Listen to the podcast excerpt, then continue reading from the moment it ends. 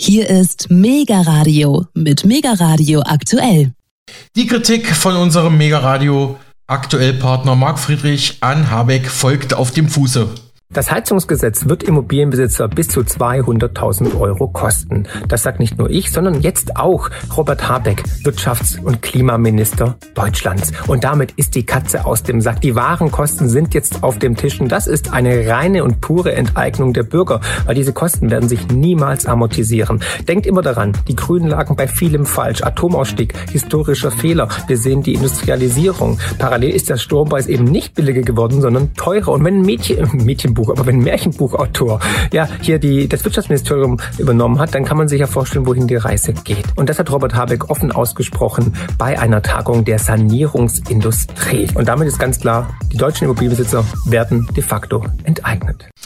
Ja, soweit Finanzexperte Marc Friedrich mit seiner Kritik an Habecks Heizungsplänen.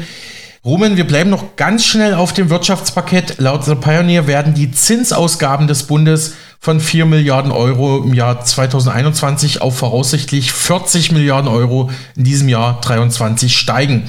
Das Institut der deutschen Wirtschaft sieht hier drei Gründe in einer aktuellen Studie. Erstens, der Marktzins und damit auch die Refinanzierungskosten des Bundes sind demnach merklich gestiegen.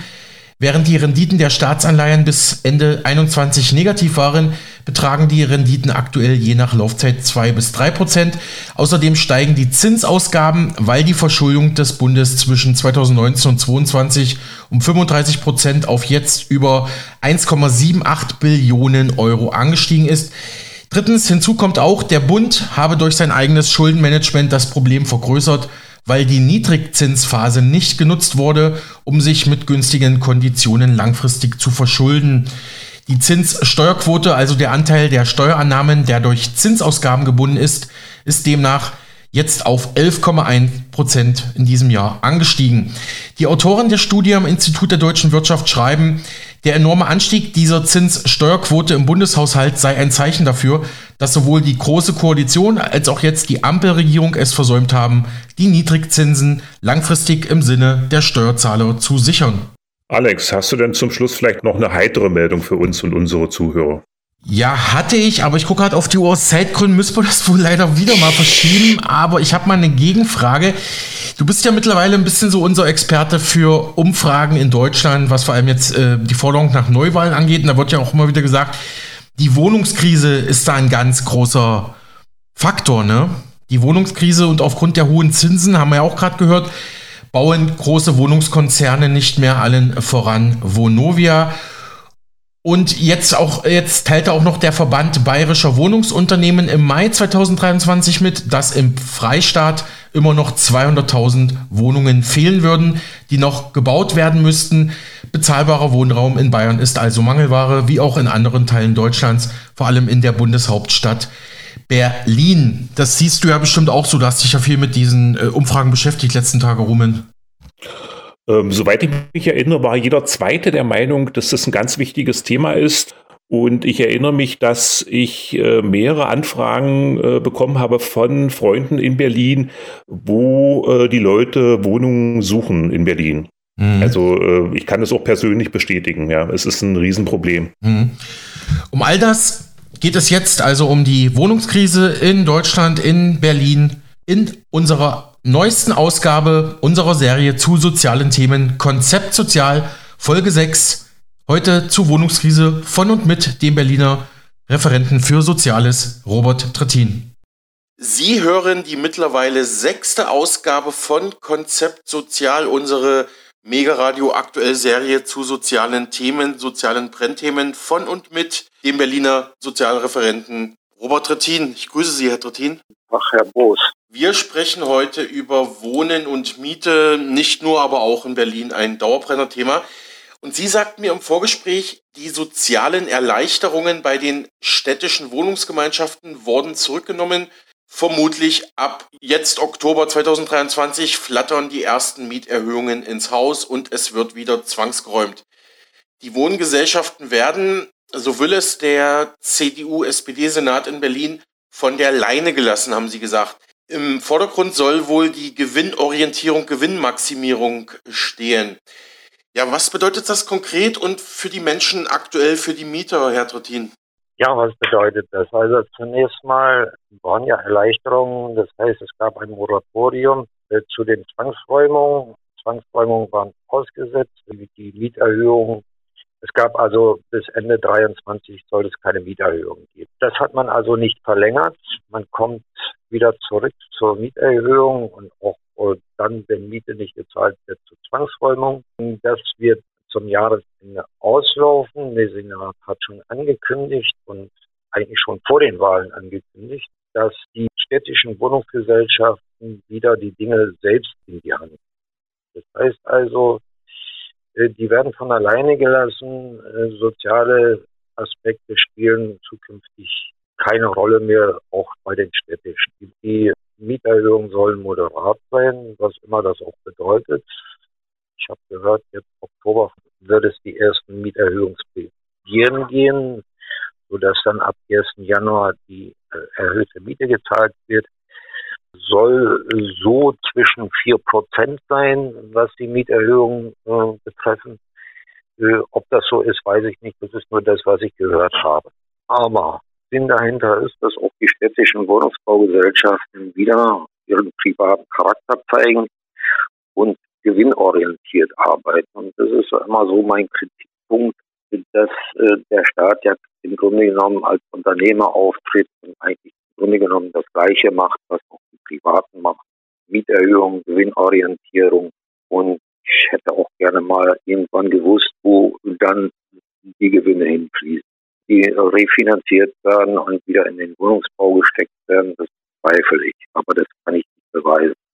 So, also Mieterhöhung und Zwangsräumung waren bis Ende 23 ausgesetzt. Das wurde durch den jetzt CDU-SPD-Senat zurückgenommen. Angekündigt war es schon vor den Wahlen. Jemand muss ja die nur auch gewählt haben. Trotzdem, wie auch immer, war zu erwarten. Besonders die CDU hat das angekündigt. Trotzdem hat die CDU die Wahlen gewonnen. Also man muss sich das mal überlegen, dass äh, Leute dann auch Parteien wählen oder dass, ja, dass Leute Parteien wählen, die öffentlich auch schon vor den Wahlen für Mieterhöhungen angetreten Ja gut, das ist so die Frage, wie, wie gut kennen die äh, Menschen die Parteiprogramme und ich habe durchaus auch schon Leute kennengelernt, die auch aus Überzeugung antisozial wählen, weil sie da sich vielleicht irgendwelche eigenen Vorteile von versprechen. Herr Tritt, ja, keine Ahnung. Hm? Keine Ahnung, man kann da nur spekulieren. Man kann ja nicht in die Köpfe der Leute gucken, weshalb sie nur wen wählen. Ja, aber ich habe so den Eindruck, die wissen das gar nicht. Wenn ich mehr mit Nachbarn rede oder mit anderen Leuten reden, die wissen gar nicht, was wir da sich zusammenwählen. Hm. Ja, Herr so, also das mal dazu. Wählerschelte hin, Wählerschelte her. Also ich denke mal, Leute sind nicht informiert oder wollen sich auch gar nicht informieren. Also wahrscheinlich auch so ein Verdrängungsmechanismus, keine Ahnung. Jedenfalls haben wir uns jetzt einen Senat zusammengewählt, der wieder für Mieterhöhungen eintritt, der für Verteuerung der Mieten eintritt. Und das ist eben halt Stand der Dinge. Aber damit haben wir ja nicht nur in Berlin zu kämpfen, sondern äh, das ist ja ein bundesweites Phänomen. Und äh, Deutschland ist nun mal eine ein Mieterstaat. Wir haben, ich glaube, 90 Prozent der Wohnungen sind vermietet und äh, relativ im Vergleich zu anderen Ländern relativ wenig Eigentum. Ja, Herr Trittin, Sie helfen ja Menschen schon seit vielen Jahrzehnten im Bereich äh, Mieterschutz, ähm, wo man sich auch gegen Behörden zur Wehr setzt. Im Bereich von, im Bankenbereich beim P-Konto hatten wir alles schon hier in unserer Reihe Konzept Sozial. Und jetzt meine Frage, also wenn jetzt wieder Zwangsräumungen und Mieterhöhungen drohen, kann man sich denn als Mieter wehren? Wo bekommt man Hilfe? Wie kann man seine Mieterrechte durchsetzen? Denn man hat ja nicht nur Pflichten, sondern auch Rechte als, als Mieter. Ja, da sind wir wieder bei dem Punkt, ich kann, kann niemand helfen, äh, wenn er sich nicht helfen lässt. Also man muss zunächst mal überhaupt seine Rechte kennen. Da fängt es schon einmal an. Äh, das haben wir unter anderem auch erfahren im vergangenen Jahr, als es darum ging, die hohen Betriebskosten zu begleichen.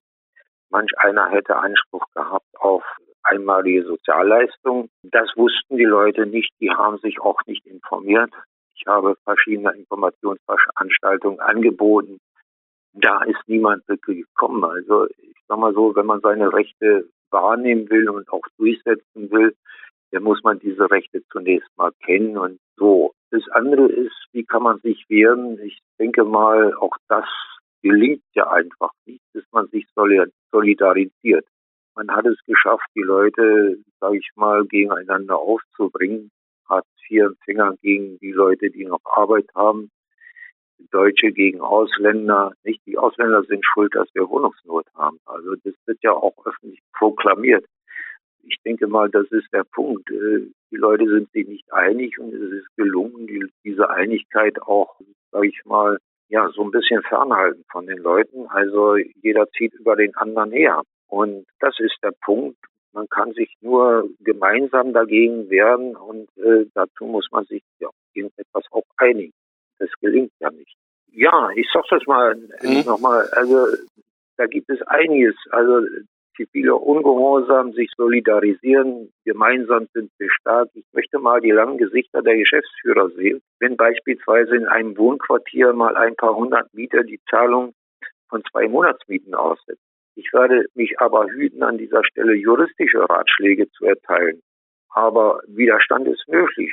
Da ist Solidarität und Kreativität gefragt. Und wenn man das öffentlich macht, wie man sich wehren kann, und das habe ich auch schon in Versammlungen erlebt, dann wird man auch hart angegriffen von den Wohnungsbaugesellschaften. Also muss da schon etwas dran sein, was ich sage. Äh, ich habe zum Beispiel mal gesagt, man, man, man solle doch versuchen, die Vorauszahlungen nicht zu leisten.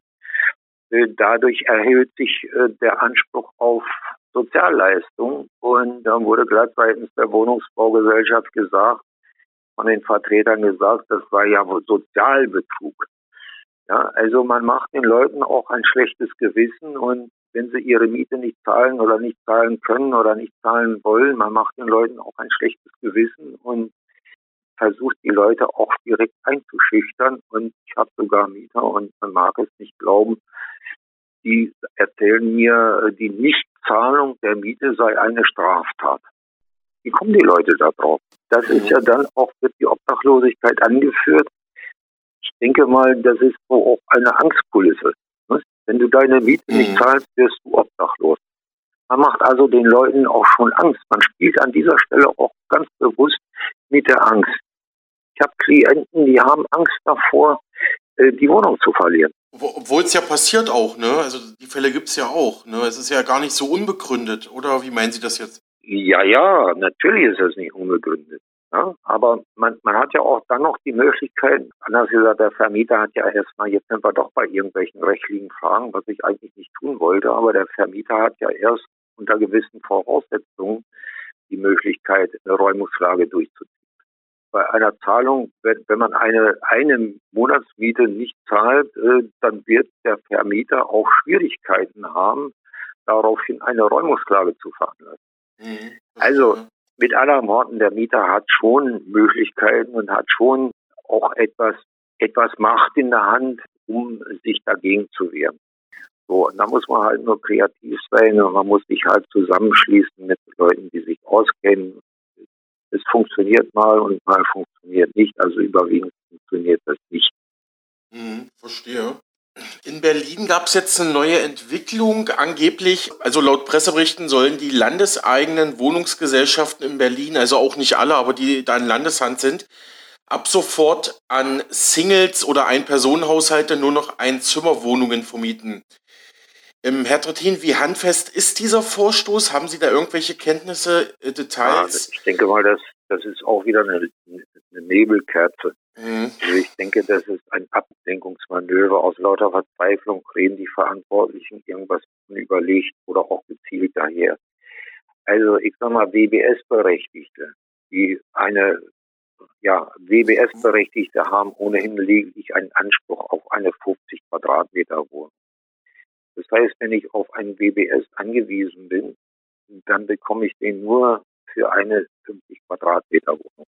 Genau das Gleiche für Leute, die im Leistungsbezug sind, also Hartz-IV-Empfänger, jetzt heißt es ja Bürgergeld, das ist nichts Neues. Auf der anderen Seite ist Leute, die Geld haben, die können sich eine Wohnung anmieten, egal ob da Single sind oder was weiß ich.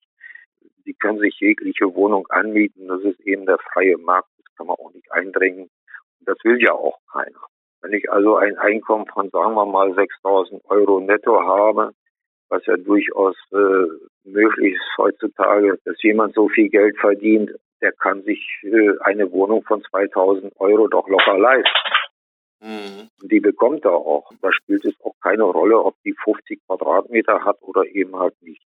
Also das gilt jetzt nur für Arme und das ist schon immer so, dass die nur eine Wohnung bekommen, eine sogenannte Sozialwohnung. Sozialwohnung gibt's ja nicht mehr, aber eine sogenannte Sozialwohnung bekommen mit 50 Quadratmetern. Genau, also das ist nichts Neues.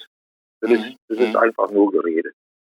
Okay. So also WBS-Schein ja. ist der Wohnbedarfsschein, den kriegt man vom, vom Staat, von den Behörden, ja. wenn man, äh, wie sagt man, wenn man bedürftig ist und ja, aber trotzdem eine Wohnung braucht, sage ich jetzt mal ganz, ganz grob.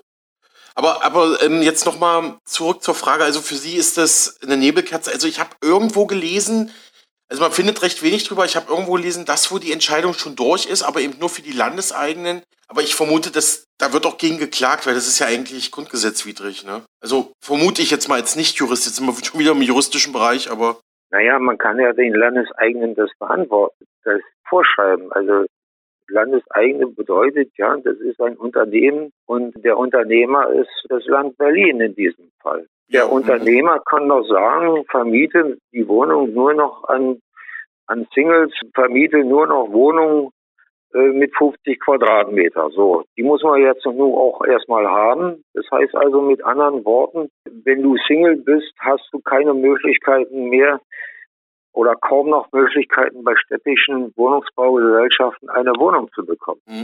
Also so nach dem Motto, wir suchen uns unsere Kunden einfach aus und das ist dann. Ja, natürlich. Mhm. Städtische Wohnungsbaugesellschaften sind im Privatrecht verankert und die können sich ihre Mieter, und das, das tun die ja auch, die können sich ihre Mieter aussuchen. Das, das ist ja lange vorbei. Das dass das Sozialamt oder eben halt die Kommune die Möglichkeit hatte, dem Mieter einfach Leute in die Wohnung reinzusetzen. Das gab es mal. Das hat man ja abgeschafft. Das hat man unter anderem dann auch abgeschafft. Das ist eben halt diese, dieser Privatisierungszwang äh, oder diese Privatisierungswelle gewesen. Das hat man schon Ende der 90er Jahre hat man das abgeschafft. Man hat da quasi den Wohnungs, den sozialen Wohnungsbau abgeschafft. Seitdem gibt es keine sozialen Wohnungs Wohnungen mehr. Und diese Wohnungen, die noch äh, eine Sozialbindung haben, werden von Tag zu Tag weniger. Ich überspitze spitze das jetzt mal ein bisschen zu. Aber die Sozialbindungen laufen ja aus, beziehungsweise es sind ja auch Wohnungsgesellschaften, auch städtische, die haben also diese Kredite oder diese Förderung vorzeitig zurück gezahlt, damit die Sozialbindung so schnell wie möglich ausläuft. Wir haben ja kaum noch Sozialwohnungen.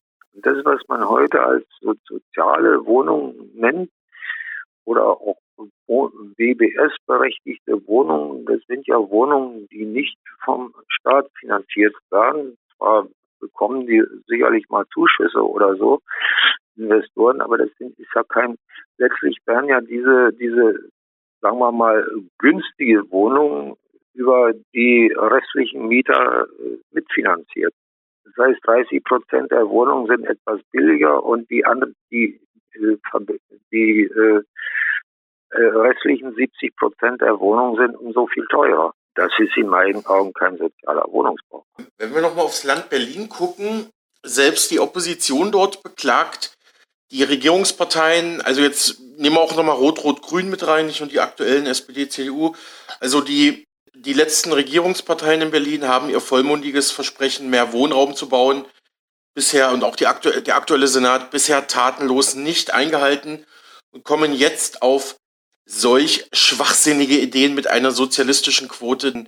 Einraumwohnungen an, nur an Single zu, zu vermieten, das schließt jetzt nochmal daran an. Was sagen Sie zu so einem Kommentar? Aber ich glaube, viel wichtig ist einfach, dass Sie immer wieder versprechen, die Parteien, wir bauen mehr Wohnraum, es passiert am Ende ja doch so gut wie nichts, ja. Das ist ja nicht so einfach, sage ich mal, jetzt ein Gros Wohnung zu bauen. Erstens mal haben sich die Baupreise erhöht und dann wird auch mit Mietendeckel und so weiter gehandelt. Das heißt, Investoren wollen Geld verdienen. Das muss sich für Investoren lohnen. Ich denke mal, die Spirale nach oben ist ja auch irgendwann mal erschöpft. Und zurzeit ist mit Wohnungen, sage ich mal, vielleicht nicht so viel Geld zu verdienen. So, das ist das eine. Also man will jetzt nicht investieren. Das heißt, die Investoren warten auf bessere Voraussetzungen. So. Zum anderen die Frage, ob wir mehr Wohnungen brauchen, weiß ich nicht. Das will ich gar nicht mal so unterschreiben. Sicherlich brauchen wir mehr Wohnungen, weil wir ja in Berlin auch eine Zuwanderung haben. Wir brauchen schon mal mehr Wohnungen, weil wir, sag ich mal, also auch tausende Flüchtlinge unterbringen müssen. Ja, nur auch nicht ewig in der Zeltstadt wohnen. Weil Wohnen ist ja ein Menschenrecht. So, also wir brauchen schon mehr Wohnungen. Aber das, was wir brauchen, sind mehr günstige Wohnungen. Das ist ja der Knackpunkt, dass die Wohnungen, die Mieten immer teurer werden. Das heißt, auch im Bestand werden ja die Mieten einfach teurer oder sind zu teuer. Der Mietendeckel hat ja nicht mhm. funktioniert. Ironischerweise gerade die Parteien, die jetzt an der Regierung sind, vor allen Dingen CDU, FDP, die haben ja den Mietendeckel gecancelt. Die haben sich ja dafür eingesetzt und haben ja beim, beim Bundesverfassungsgericht geklagt, dass der Mietendeckel wieder verschwunden ist. So, und das Bundesverfassungsgericht hat ja gesagt, okay, Mietendeckel ja, aber das ist nur bundesweit möglich. Mag ja sein.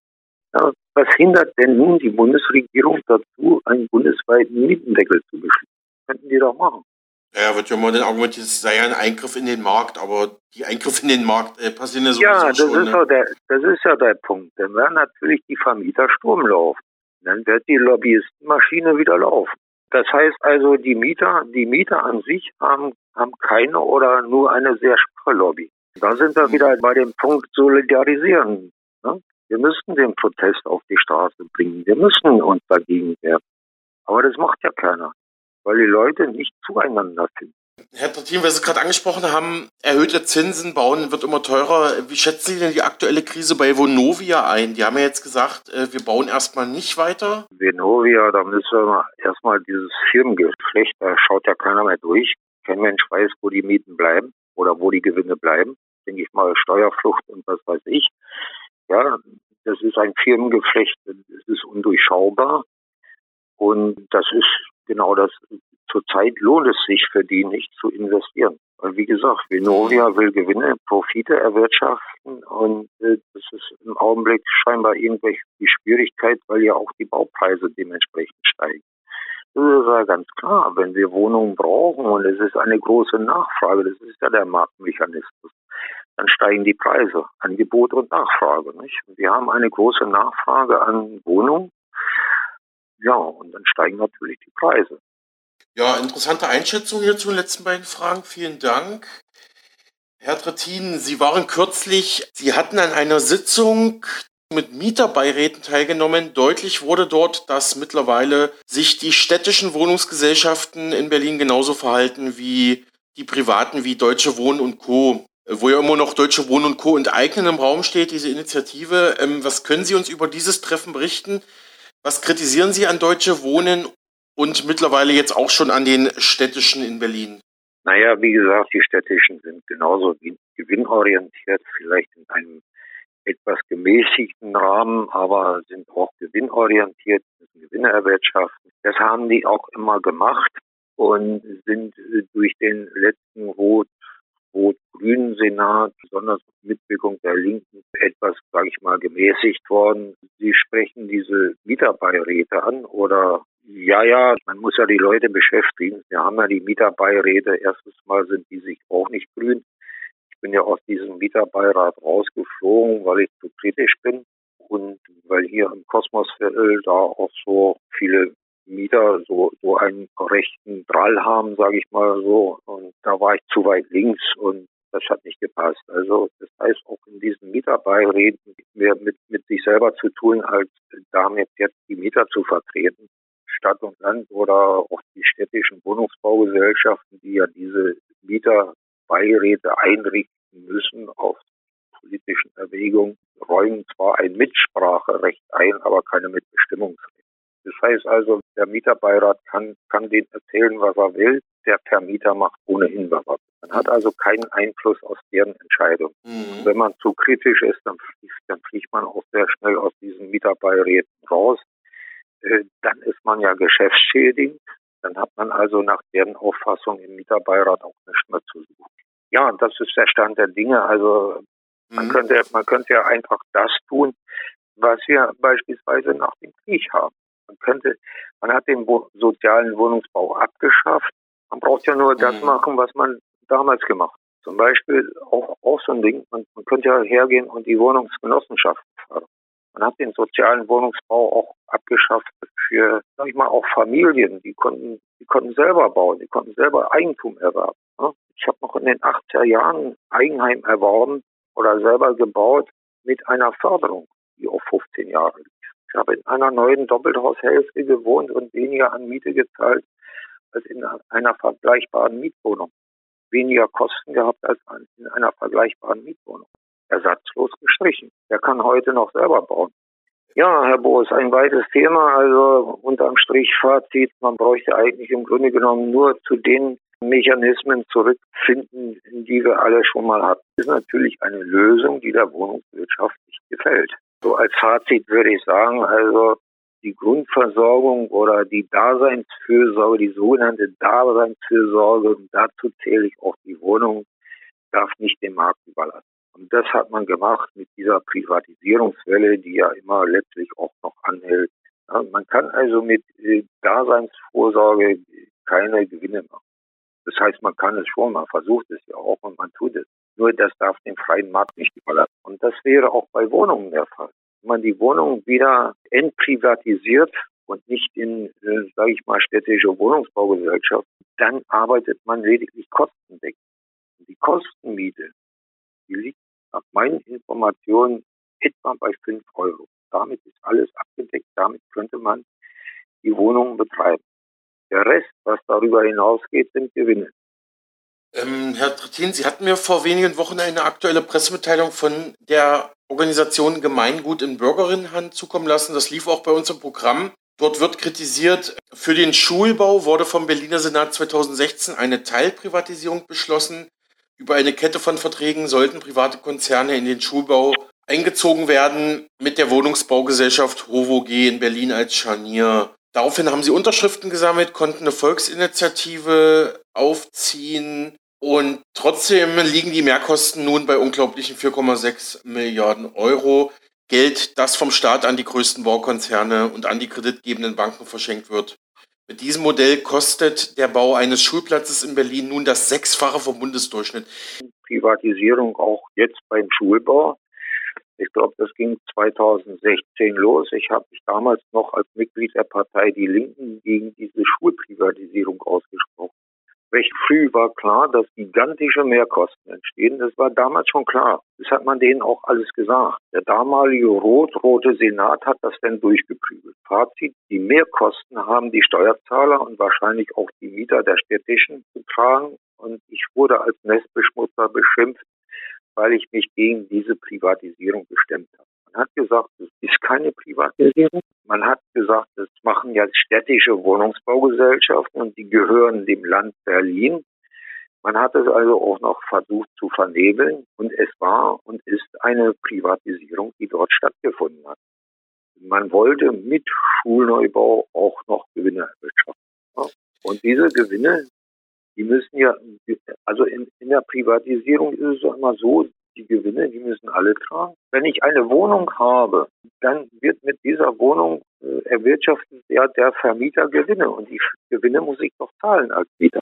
Da läuft nichts mehr, aber Hauptsache privat. Überall da, wo privatisiert wird, fließen Gewinne und die Gewinne muss ja auch irgendjemand aufbringen. Die muss ja irgendjemand bezahlen. 2016 habe ich mich damals noch als Mitglied der Partei Die Linke gegen die Schulprivatisierung ausgesprochen. Recht früh war klar, dass gigantische Mehrkosten entstehen. Das wusste man damals schon. Mhm. Der damalige rot-rote Senat hat das dann durchgeprügelt. Fazit. Das heißt also, auch die Linken haben diese Privatisierung mitgemacht, obwohl sie im Parteiprogramm reinschreiben, wir sind gegen Privatisierung. Nicht? Man muss sich das also mal reinziehen. Auch die Linke, wenn sie an der Regierung ist oder Regierungsbeteiligung hat, dann macht die diesen Quatsch auch noch mit und verteidigt das auch noch gegen die eigenen Mitglieder. Also ich schimpfe nicht auf die Wohnungsbaugesellschaften, ich schimpfe auf diese Politik. Herr Trittin, jetzt bin ich bei meinen Recherchen vor wenigen Monaten auf einen Beitrag äh, gestoßen bei krautreporter.de. Demnach benutzt eine britische Investor-Milliardärsfamilie mehrere Briefkastenfirmen als Tarnung, ist jetzt auch nichts Neues, um auf dem Berliner Wohnungsmarkt tätig zu sein. Der britische Investor Peirce soll demnach so allein in Berlin 3000 Wohnungen unterhalten. Was ist Ihnen da bekannt und wie schätzen Sie das ein? Sag ich mal die Spitze des Eisbergs. Wo Gewinne der Investoren letztlich bleiben, weiß so richtig kein Mensch. Auch Deutsche Wohnen ist da keine Ausnahme. Zurzeit wird mal wieder gegen Flüchtlinge gestänkert. Angeblich nehmen die uns nun auch noch die Zahnarzttermine weg. Klar, Flucht ist natürlich ein riesiges Problem, besonders aber die Steuer ich wollte ja, weil es sich gerade gut anbietet, ich wollte noch mal was sagen. Ich war ja selbst mal Mieter in Berlin-Moabit, wohne ja mittlerweile woanders. Wissen ja auch die Stammhörer. Und ich war da eingemietet, zuerst bei einem britischen Anbieter. Der wurde dann von Heimstaden aus Skandinavien aufgekauft. Und also beide waren jetzt nicht unbedingt so gutem Vermieter, obwohl Heimstan schon deutlich, deutlich besser war als der Vormieter. Aber ja, weiß ich nicht, ich hatte da schon, seit ich da eingezogen bin, den ganz alten Herd stehen. Da hatte ich Heimstan gefragt, könnt ihr mir den austauschen? Nö, das ist ja nicht in ihrem Mietvertrag enthalten. Und also man würde wirklich wie der letzte Depp da behandelt. Und ich bin jetzt ganz froh, äh, wo ich aktuell, ich wohne jetzt in der Wohnungsgenossenschaft, aber ich habe das genau gesehen. Also im Prinzip ist der Mieter meist der Verlierer, wenn da eine Wohnungsgesellschaft von der anderen aufgekauft wird. Wollte ich noch mal ganz kurz, ganz kurz so als Anekdote anbringen. Ja, ja, der Mieter ist, ist da so, ja, so ein bisschen machtlos. Ja, nicht nur ein bisschen. Wenn wir dieses Beispiel Herd nehmen und der Vermieter ein Herd gestellt hat, sage ich mal so, dieser Herd ist nun kaputt, der muss der Mieter für Ersatz sorgen oder muss das Ding reparieren. Und wenn der Vermieter sagt, nö, ich mach das nicht, dann muss ich mir das einklagen. Ich denke mal, das ist auch so ein Mittel, das ist auch der Vermieter. Der Mieter macht. Sagt, nö, ich zahle die erhöhten Betriebskosten. Ich klag das doch mal ein. Mhm. Die letzte Erhöhung, die letzte Angleichung der Betriebskosten, die zahle ich einfach. Das ist ja schon einmal ein Zeichen. Der Vermieter müsste das jetzt bei mir einklagen, tut er aber nicht weil er geht auch das Risiko ein, ein negatives Urteil sich einzubringen. Man muss, wenn man sich dagegen wehrt, dann muss man auch ein bisschen Mut und ein bisschen Zivilcourage an den Tag legen. Und äh, wenn man dann noch natürlich wie einige Nachbarn der Auffassung ist, die Nichtzahlung der Miete sei eine Straftat, also dann verstehe ich auch die Welt. Ja. Sie hörten die sechste Ausgabe unserer Serie Konzept Sozial mit Robert Trittin, Berliner Referent für Sozialpolitik und langjähriger früherer Sprecher der Nationalen Armutskonferenz NAK. Ja, und auch dir, Rumen, vielen Dank, dass du noch dran geblieben bist. Wir machen Nachrichten und dir wünsche ich schon mal ein schönes Wochenende. Besten Dank für deine Recherchen in dieser Woche. Gerne, Alex. Dir auch ein schönes Wochenende.